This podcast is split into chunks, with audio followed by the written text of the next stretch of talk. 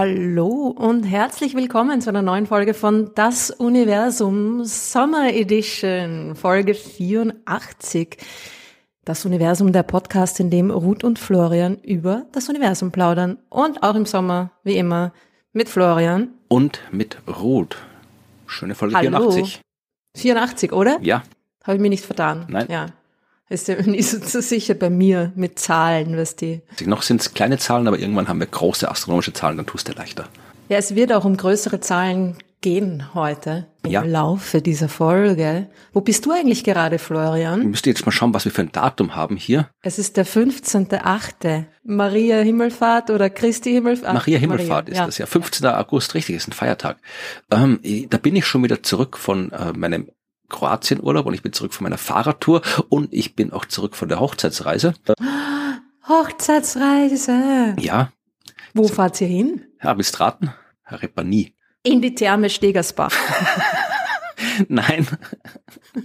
es sind 100 Da Kilometer. fahrt ihr doch immer hin, oder? Ja, eh, aber deswegen muss man gerade nicht zur Hochzeitsreise hinfahren. Nein, es ist so ziemlich, es ist ein sehr, sehr, es ist ein, ein astronomischer Ort, aber eigentlich überhaupt kein Hochzeitsreisenort. Ein astronomischer Es ist auch Ort. kein astronomischer Ort, der dir einfällt. Es ist wurscht, du fällst, fällt dir nicht Okay, ein. dann sag's mir einfach. Wir fahren auf die Insel Pellworm. Wo ist das? Das ist in der Nordsee so ein Stückchen äh, südlich von Sylt. Also da hast du Sylt und dann ist Föhr und Amrun und äh, so ein paar, die ganzen Halligen sind dort. Und äh, dann ist die Insel Pellworm und ja, ist eine Insel. Pellworm, das haben wir dann erst nachher gemerkt, ist äh, ein Dark Sky Reservat. Aha. Ja, das heißt, da kann man sogar die Milchstraße sehen, sagen sie. Und da haben sie irgendwie so mit Straßenbeleuchtung, die nach unten leuchtet und so weiter und Ja, so fort. es ist halt erstens mal eine kleine Insel und im Meer, da ist halt generell auch der Horizont recht gut und es ist auch nicht so Mhm. viel Helles rundherum und die kümmern sich auch darum, offensichtlich, dass die Beleuchtung entsprechend angepasst ist und es gibt auch so Sternwanderungen und Sternführungen und ich war schon mal auf einer Insel in der Gegend auf Neuwerk und äh, da habe ich tatsächlich die Milchstraße gesehen, also bin ich schon gespannt, wie es dann in Pellworm sein wird. Ja, und vor allem ist im August ja dann schon auch ein bisschen länger dunkel. Mhm. Ne? Also da kann man dann schon vielleicht, weil das Problem ist ja am Norden, dass es ja im Sommer da gar Stimmt, nicht ja. mehr dunkel wird. Ne? Ja, so weit im Norden sind wir jetzt nicht, aber da ist da schon die Nächte Naja, sind nicht mehr ganz so ja, dunkel, dass man die Milchstraße leicht Ja, sehen kann. genau. Das ist, das merkt man schon. Ja. Wie gesagt, am 15., wenn die Folge erscheint, bin ich wieder zurück und ja, werde mich langsam wieder an die Arbeit gewöhnen. Ich glaube, ich habe dann hier schon wieder ein paar Podcast-Aufnahmen im Kalender eingetragen. Also ich, da fängt dann langsam Hat so sich das, sicher schon wieder viel aufgestaut. Ja, nein, also ich habe ja, wir arbeiten ja vor, damit sich nichts aufstaut. Zumindest bei uns nicht. Ja. Aufstauen kann sich's mit den anderen Leuten, mit denen man zusammenarbeitet. Genau. Und du paddelst sicherlich wieder irgendwo durch die Gegend, oder? Ich bin, nein, ich paddel heuer nicht. Wir Nicht? waren jetzt drei Jahre in Folge paddeln und irgendwie habe ich mir gedacht, man kann ja nicht immer nur paddeln, oder? Nein, was machst du jetzt? Schwimmen. Na, ich bin ja eigentlich gar nicht so die, die Wasserratte, muss ich zugeben. Also, hm, ich mag das Meer gern, aber ich habe immer sehr großen Respekt vor dem Wasser und irgendwie, ja, wir werden, ich traue mich eigentlich gar nicht sagen, aber Cluburlaub in der Türkei. Na, ganz so schlimm ist es nicht, nein. Wir werden äh, aller Voraussicht nach mit dem Auto auf Urlaub fahren. Ich schwöre, ich bin noch nie in meinem Leben mit dem Auto auf Urlaub gefahren. Okay. Soweit ich mich. Ah nein, stimmt nicht. Wir Wie wir in Korsika waren. Und in Rumänien waren wir auch im Auto. Und in Rumänien waren wir auch mit dem Auto. Stimmt. stimmt. Ja, schau. Aber gut, da waren wir ja auch, also da, waren, da, waren, da war das Auto voll. Das war, ne? das war sehr gut ausgelastet. Ja, fünf Leute in Ja. einem winzigen Auto in Rumänien. Das Ja. war sehr voll. Und wie wir nach Kroatien gefahren sind, damals, bist du wahnsinnig, das ist auch schon wieder 23 Jahre her, stimmt, da sind wir auch mit dem Auto gefahren, aber da waren wir zu viert. Na, irgendwie fühlt's, ich weiß nicht, vielleicht weil das schon so lang her ist, aber es fühlt sich jetzt irgendwie so an. Oder vielleicht, weil es halt nicht mit anderen Leuten im Auto mitfahren ist, sondern Fährst du doch irgendwo hin oder fahrt ihr einfach nur so die Autobahn auf und ab? Wir setzen uns ins Auto in der Lassalstraße und genießen die Zeit, bis die, bis die Verkehrswende kommt in unserem Auto. Also ich habe mir auch nie gedacht, dass ich ein Auto besitzen werde. Das ist alles so verrückt. Aber das ist, es ist das alte Auto von Georgs Eltern und das haben wir jetzt, bevor es verschrottet wird, quasi mal übernommen. Und jetzt haben wir uns gedacht, jetzt wenn wir schon ein Auto haben, ne, dann fahren wir mit dem Auto, mit dem Auto fahren wir auf Urlaub und wir, wir machen eine kleine Balkan-Tour. Also wir fahren irgendwie so Richtung Bosnien, Mazedonien, Albanien. Ah, cool, ich wollte so immer schon nach Eck Albanien. Irgendwie.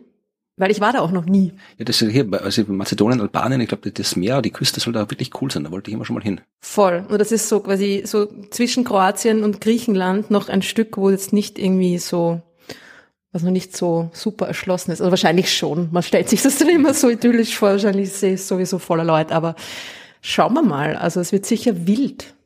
Und passend zu den wilden Begegnungen, die ich gerade, wenn ihr das hört, irgendwo am Balkan haben werde.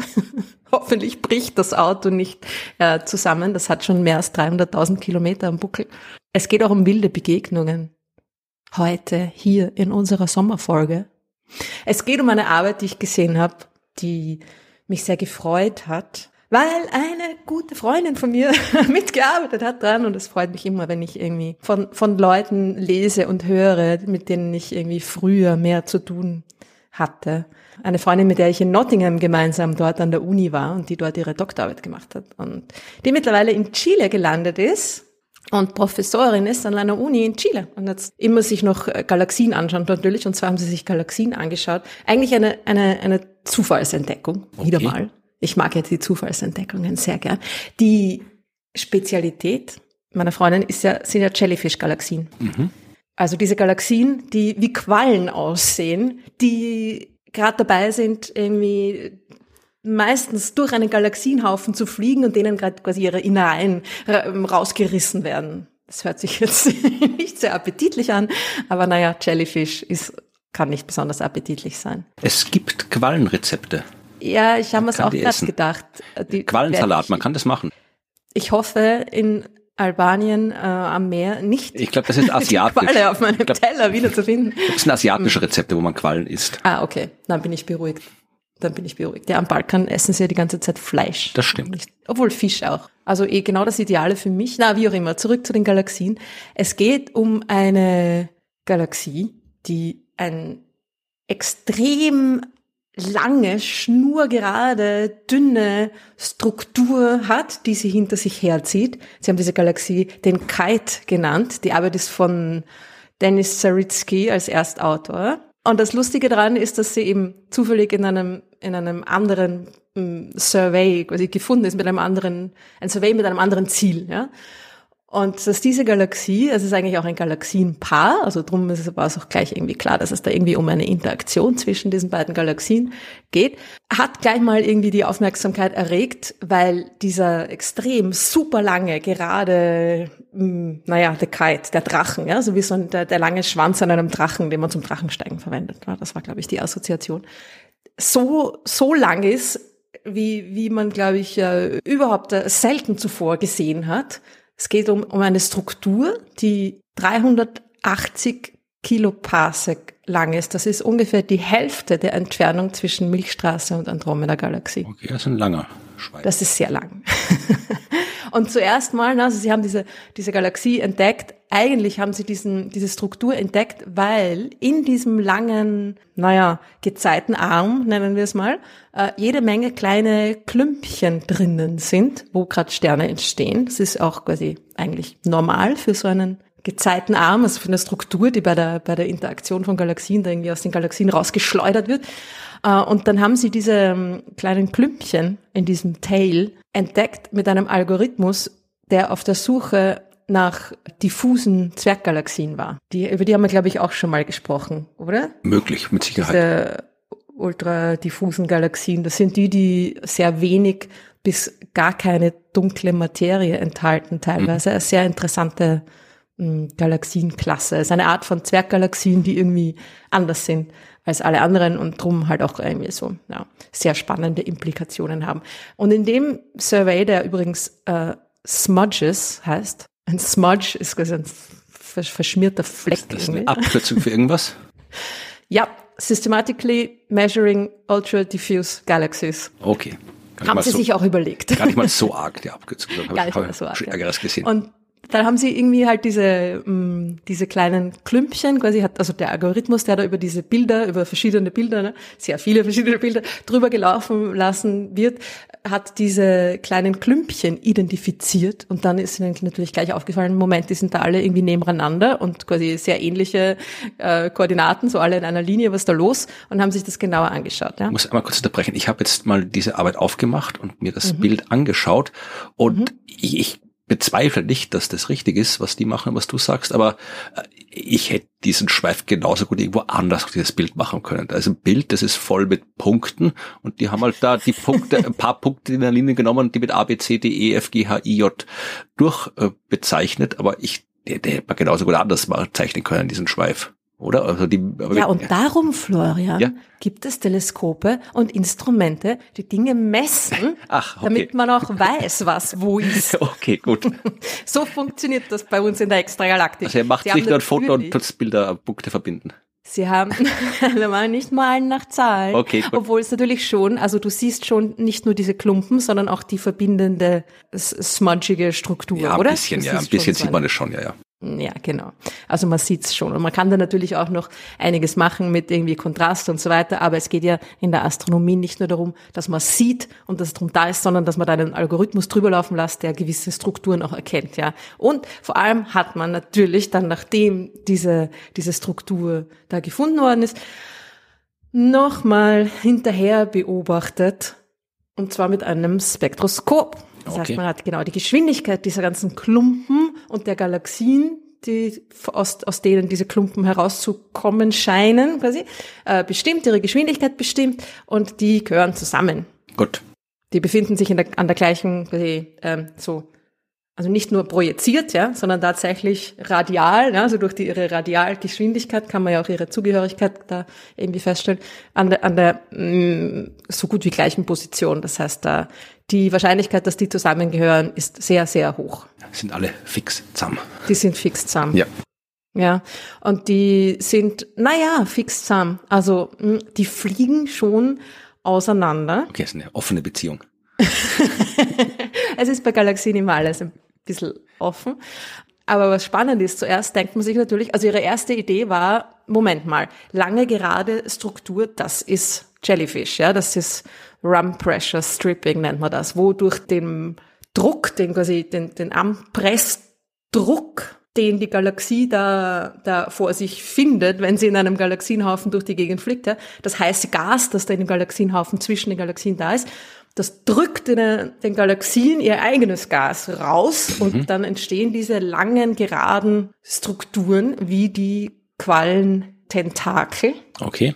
Nennt man das so bei Quallen? Tentakel? ja. Gute Frage. Geißeln? Ich bin kein, kenne mit Quallen nicht aus. Möglich. Also die langen, ja, also das, was da so hinterher Ding ähm, schwimmt. Jetzt ist aber so, dass diese beiden Galaxien, das ist ein Galaxienpaar, überhaupt nicht, auch nur irgendwie annähernd in der Nähe von einem Galaxienhaufen sich befinden. Okay. Hm. Blöd. also das kann es eigentlich nicht sein, weil für dieses Run Pressure Stripping brauchst du eben ein, ein Medium, das gegen das die Galaxie fliegt. Ja? Irgendwas muss da da sein. Und das ist ja in Haufen da, aber nicht einfach so mhm. im Low-Density Environment nennt man das. Ja? Also in der Umgebung, in der nicht so viel los ist. Wie jetzt zum Beispiel um die Milchstraße herum, ja, ist auch so ein Low-Density Environment. Äh, also das kann es irgendwie mal nicht sein. Außerdem müsste man dieses heiße Gas, wenn es da wäre, das müsste man auch im Röntgenbereich sehen und so weiter und so fort. Ja, also das ist es nicht. Zweite Idee. Mhm. Naja, dann ist es wohl ein Tidal Tail, also ein äh, durch die Gezeitenkräfte bei der Galaxienbewegung verursachter langer Arm. Da muss aber noch eine andere Galaxie irgendwo da rumfliegen. Und die ist ja auch da. Da ist eine zweite daneben, die oberhalb, wenn du das Bild jetzt vor dir hast. Ja. Größere. Ah ja, ja. das ist eher, ich dachte, die gehören zusammen. Okay, gut. Die gehören zusammen. Ja. Die sind, glaube ich, schon ziemlich fix zusammen. Also okay. die werden sich schwer tun, sich wieder zu trennen. ja. Nur, also man kennt diese Tidal Tails natürlich auch von überall im Weltraum. Äh, denkt nur an die Antennengalaxien zum Beispiel, ganz typisch. Die können auch sehr lang werden. Ja. Aber hm, das ist jetzt schon ein bisschen gar lang für so einen Tail. Und dann schaut man sich dieses Bild an und denkt sich, gut, aber wo ist der zweite? Weil diese Arme, diese Gezeitenarme kommen ja eigentlich immer in Paaren vor, weil die Gezeitenkräfte so sind, dass sie einfach immer symmetrische Strukturen hervorrufen. Mhm. Ja, es ist ja, ja auf der Erde auch nicht nur einmal Flut, sondern zweimal, also auf gegenüberliegenden Seiten der Erde. Also es ist genau. immer diese, wenn es um Gezeitenkräfte geht, ist da immer irgendwie eine, eine, eine Symmetrie da. Das heißt, wenn das ein, und vor allem so fetter und langer Tidal Tail wäre, dann müsste da auch noch ein zweiter sein. Aber kann das ein Beobachtungsprojektionseffekt sein oder irgendwie sowas? Dass man halt ja, gerade so schaut, weil wir sehen ja nur quasi ein 2D-Bild, also kann das sein, dass die gerade hintereinander liegen oder irgendwie so? Eigentlich nicht. Also es ist so, dass das sowieso eine seltsame Geometrie quasi ist, weil damit das auch ein, ein Gezeitenarm sein kann, die Bewegungsebene, also die, die, die Zusammenstoßebene muss genau quasi normal auf unserer Sichtlinie stehen. Und mhm. darum habe ich auch so einen langen, schmalen Gezeitenarm, weil die sind natürlich auch gebogen, ja. Das heißt, damit das funktioniert, ist die geometrische Ausrichtung des Systems quasi schon bestimmt, ne? damit das so zusammenpasst. Das heißt, der zweite Arm müsste eigentlich nach oben gehen und nicht jetzt auf der gleichen Seite sein, sondern ja, man müsste den eigentlich sehen. Es könnte sein, dass der da irgendwie weiter hinten ist oder es könnte sein, dass da irgendwas anderes passiert ist oder wie auch immer.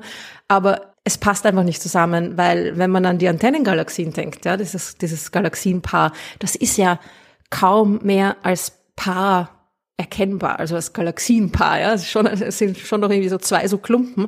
Aber bei den beiden Galaxien, die wir hier haben, sieht man noch, dass das normale Galaxien sind. Ja? Also die, haben, die sind noch nicht, die sind quasi gerade so auf dem Weg zueinander und vielleicht sind sie schon irgendwie einmal näher aneinander vorbeigeflogen, aber sie sind noch nicht jetzt da irgendwie dabei, sich miteinander zu vermischen. Und das ist ja der Punkt, wo dann die richtig langen Gezeitenarme auch ähm, erzeugt werden. Ja?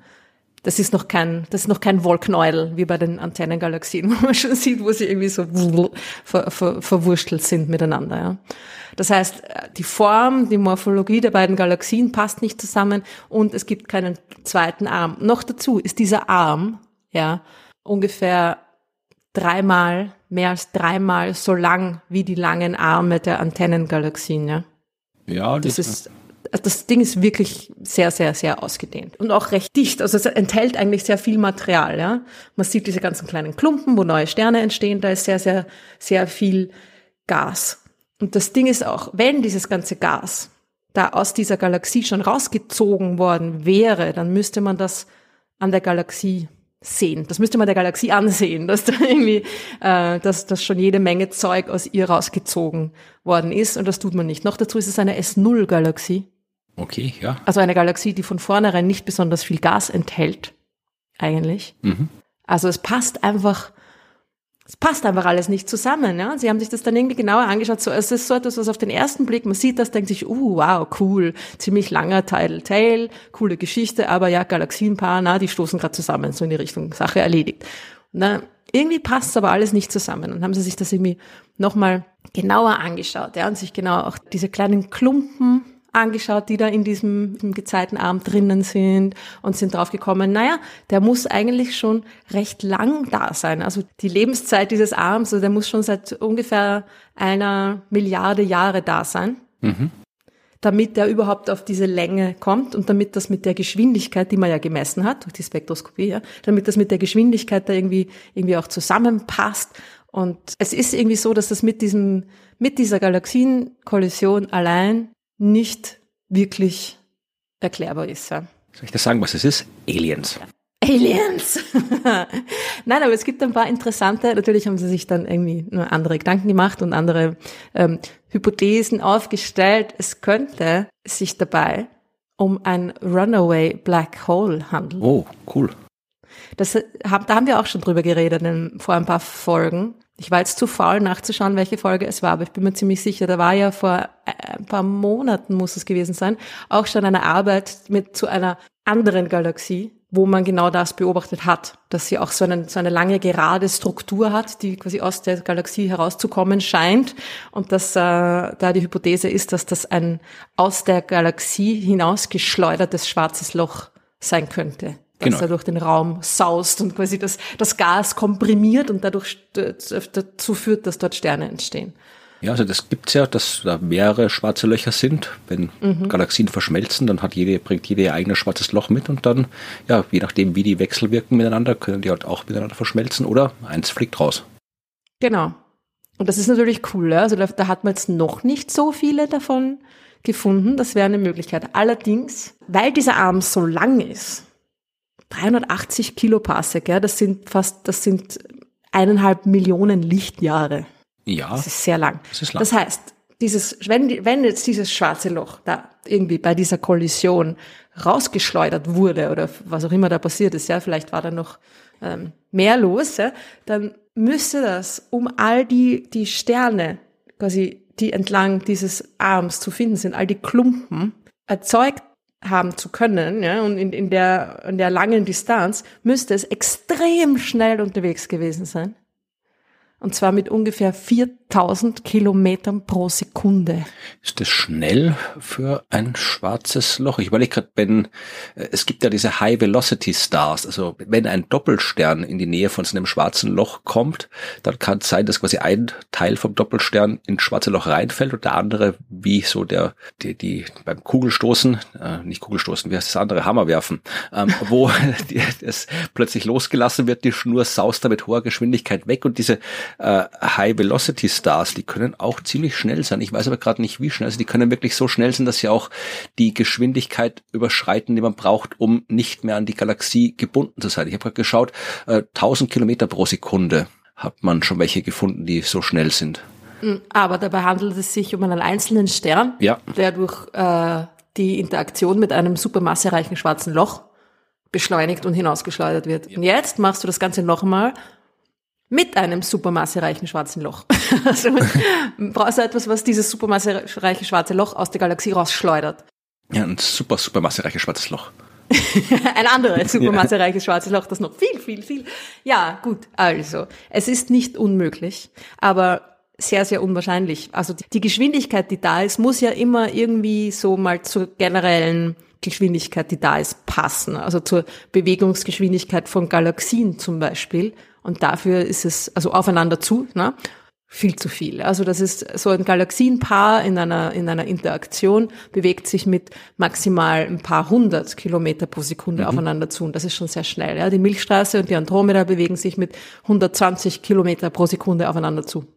Ja. Ja. Und das sind 4000 Kilometer. Das sind sogar für Geschwindigkeiten, die Galaxien innerhalb eines Galaxienhaufens haben, wo sie durch die Gegend rasen, das wäre schon sehr viel, sehr, sehr, sehr viel.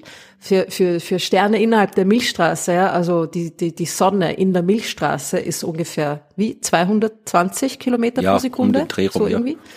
Also das ist ein, nochmal ein Faktor, ja, 20 und so weiter höher. Also 4000 Kilometer pro Sekunde.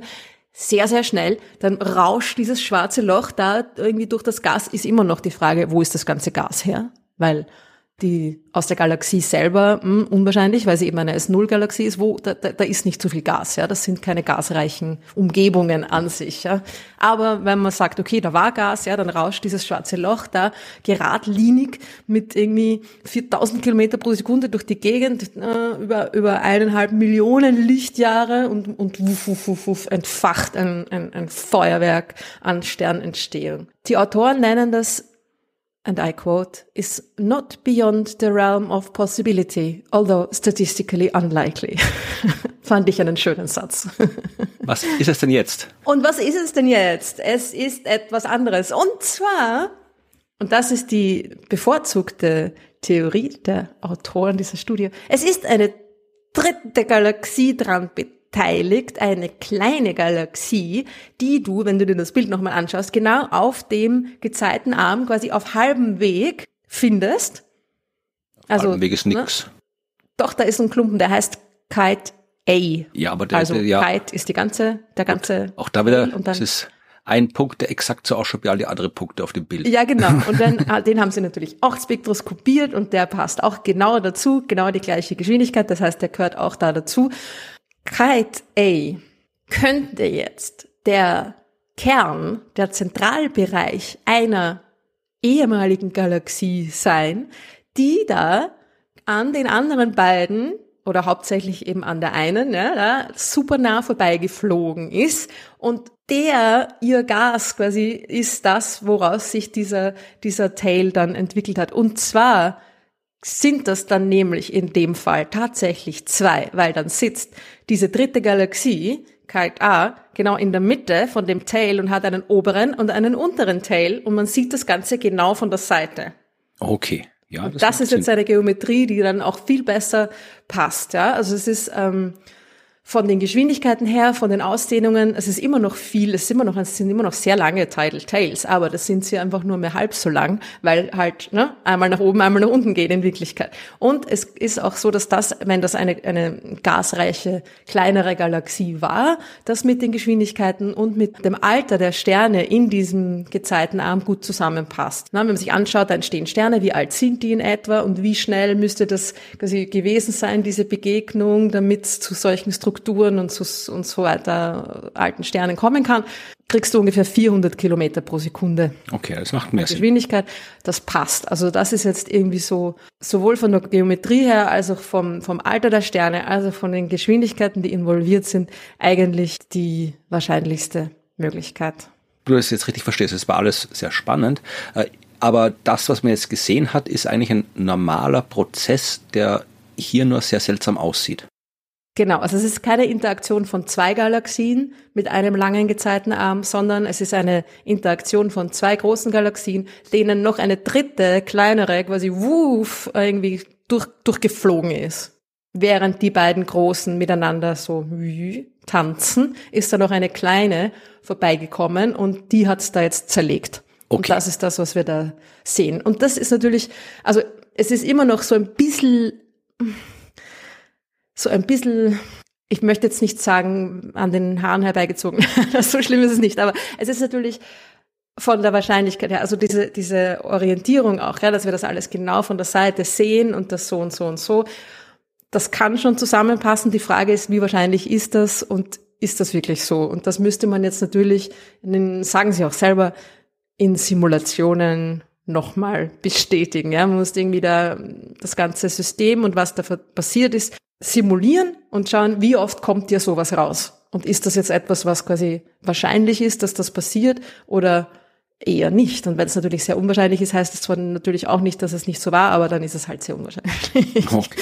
Also wir brauchen Simulationen, die das bestätigen. Aber was noch spannend ist, das ist das Szenario, wo genau diese kleinen äh, Zwerggalaxien quasi entstehen, die man beobachtet, die wenig bis gar keine dunkle Materie anscheinend enthalten. Okay. Das ist so ein Caught in the Act.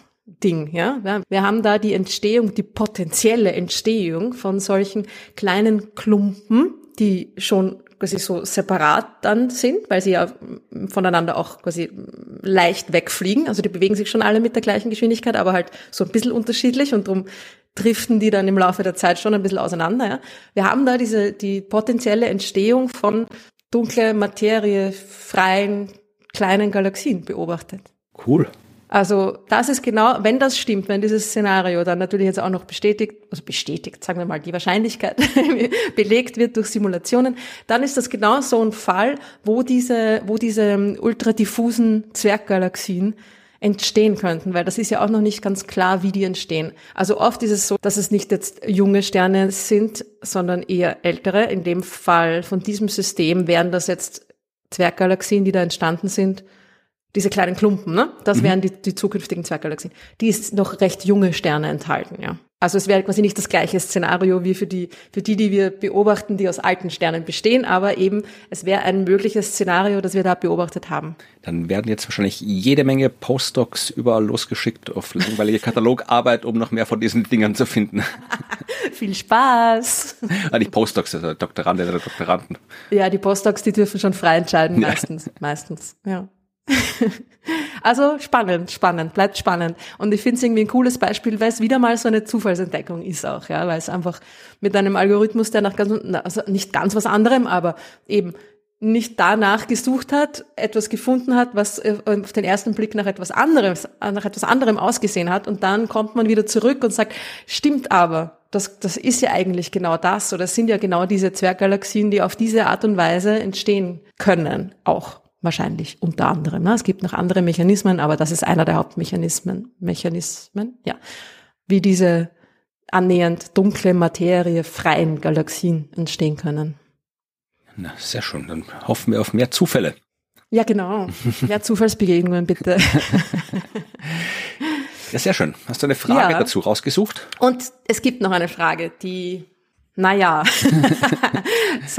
dazu passt wenn ich sie richtig interpretiere, es ist ein bisschen eine äh, leicht spezielle Frage. Sie kommt von Christian. Okay. Und Christian fragt, können Galaxien Galaxien haben? Ja, das ich bin jetzt gespannt. hm. Ich glaube, dass es da von dem äh, können können Monde Monde haben. Ich glaube, dass es aus der Ecke da irgendwie mhm. ähm, abgezweigt ist die Frage, weil also äh, Galaxien sind jetzt eigentlich nicht Strukturen, die da irgendwie irgendwas umkreisen. Allerdings, Christian, gibt es Galaxien, die andere Galaxien umkreisen, wie diese kleinen Zwerggalaxien, von denen wir da jetzt auch gesprochen haben, und diese, vor allem diese ultra diffusen Galaxien, die oft auch äh, ohne dunkle Materie auskommen und so weiter, die sind eigentlich fast immer, da hat man noch nicht so viele gefunden, aber die sind eigentlich fast immer in der Nähe von größeren Galaxien. Nicht immer, aber fast immer als Satellitengalaxien quasi zu finden. Das heißt, die kreisen um die größeren Galaxien. Ah, dann könnte man sagen, ja, die großen Galaxien halten sich da kleine Galaxien als Haustiere. Also Galaxien können auch Galaxien haben. Und Christian, wenn du was ganz was anderes gemeint hast, dann also sag Bescheid, weil bin mir nicht ganz sicher, ob ich es richtig interpretiert habe. Aber das wäre eine mögliche Antwort auf deine Frage. Hab gerade mal was gemacht, was ich schon lange nicht mehr gemacht habe. Der, der Trend ebbt ja langsam ab, äh, man irgendwelche äh, komischen Fragen an die künstliche Intelligenz zu stellen. Aber ah, äh, ich habe jetzt doch nochmal irgendwie hier das reingetippt bei ChatGPT, äh, die intelligente Version 4, also die, die ich habe. Äh, die kurz gefasste Antwort ist exakt das, was du gesagt hast. While galaxies don't have other galaxies within them, they do interact with each other in complex ways and can have smaller galaxies orbiting as satellites. Na schau, ich bin mindestens so intelligent wie ChatGPT-4, oder? Ja, na schau. das ist ja wohl ein gutes Schlusswort. Ja, wenn ihr auch Fragen stellen wollt, die wir äh, an die künstliche Intelligenz auslagern sollen, dann schickt sie uns Machen an Fragen. Wir das ab jetzt, oder? Ja, ja, das ist eine gute, ja, mal schauen. Wir sagen es euch nicht, wir sagen es euch nicht. Vielleicht sind wir überhaupt von Anfang an nur künstliche Intelligenz. Sind wir echt? Ja. Also wenn ihr Fragen habt, schickt sie an fragen fragen.dasuniversum.at, Kommentare schickt an hello at dasuniversum.at. Unterstützen könnt ihr uns auch, das findet ihr in den Shownotes. Äh, bedanken für die Unterstützungen tun wir uns, wenn die Sommerfolgen Voraufzeichnungen dabei sind, weil äh, ihr habt uns mit Sicherheit wieder unterstützt, während wir das alles hier aufnehmen, aber wir wissen noch nicht, wer es genau getan hat. Das heißt, die Namen vorlesen und den namentlichen Dank aussprechen können wir erst, wenn wir wieder zeitnah aufnehmen und das wird im Herbst sein. Das sind ja die kurzen Sommerfolgen und weil es kurze Sommerfolgen sind, hören sie auch bald auf. Gibt jetzt noch einen Sommerfilmtipp von Evi und danach ist diese Folge zu Ende und wir verabschieden uns in, ja, ich in ein bisschen Arbeit und Ruth irgendwo am Balkan, hoffentlich nicht mit einer Autopanne. Und hoffentlich keine Jellyfish auf dem Teller. genau. Bis zum nächsten Mal. Macht's es gut. Wir freuen uns auf die nächsten Zufallsbegegnungen mit euch. Tschüss. Tschüss. Willkommen bei der vierten Ausgabe der Summer Science Frames, dem kleinen, aber feinen Filmreiseführer für den Sci-Fi-Sommer. Unsere vorletzte Reise bringt uns zum Mars. In Kooperation mit Recall Inc. haben wir bereits alles vorbereitet für den Trip zum roten Planeten. Dabei müssen wir nicht mal vom Sofa auf, denn der Ausflug zum Mars wird uns als Erinnerung einfach implantiert. Gegen Aufzahlung kann auch ein besonderes Erlebnis als Ego-Paket gebucht werden. Dann können wir sogar Geheimagenten sein. So wie Doug Quaid alias Arnold Schwarzenegger, der immer vom Mars geträumt hat, sich aber eine Reise zum kolonisierten Mars nicht leisten konnte. Allerdings geht bei Doug etwas schief. Er hatte schon gefälschte Erinnerungen und es stellt sich heraus, dass sein bisheriges Leben als Bauarbeiter mit netter Mietwohnung und noch netterer Sharon Stone als Ehefrau nichts als Lüge war. Na, wer hätte das gedacht? In Wahrheit heißt Doug eigentlich Hauser und lebte mal am Mars, wo er sogar die rechte Hand des Koloniechefs Cohagen war. Als er sich dann aber den Mars-Rebellen angeschlossen hatte, wurde er erwischt und einer Gehirnwäsche unterzogen. Also fliegen wir mit Doug, äh, also Hauser, nun wirklich zum Mars, wo wir Dougs Frau wieder treffen, die uns weismachen will, dass wir immer noch bei Recall auf der Couch liegen und das alles nur falsche Erinnerungen sind. Stimmt aber nicht, die arbeitet ja für die Bösen, oder? Oder doch nicht? Wer weiß schon noch, was echt ist in diesem Philip K. Traum. Liegt vielleicht auch daran, dass Recall auf eine Kurzgeschichte von ihm beruht. Einerlei. Genießen wir die Zeit auf dem Mars, treffen wir Mutanten in den Kneipen und kämpfen gegen die Böslinge, die den Menschen, die unter der Kuppel leben, den Sauerstoff abdrehen wollen. Als Bonus können wir übrigens auch noch außerirdische Artefakte aktivieren.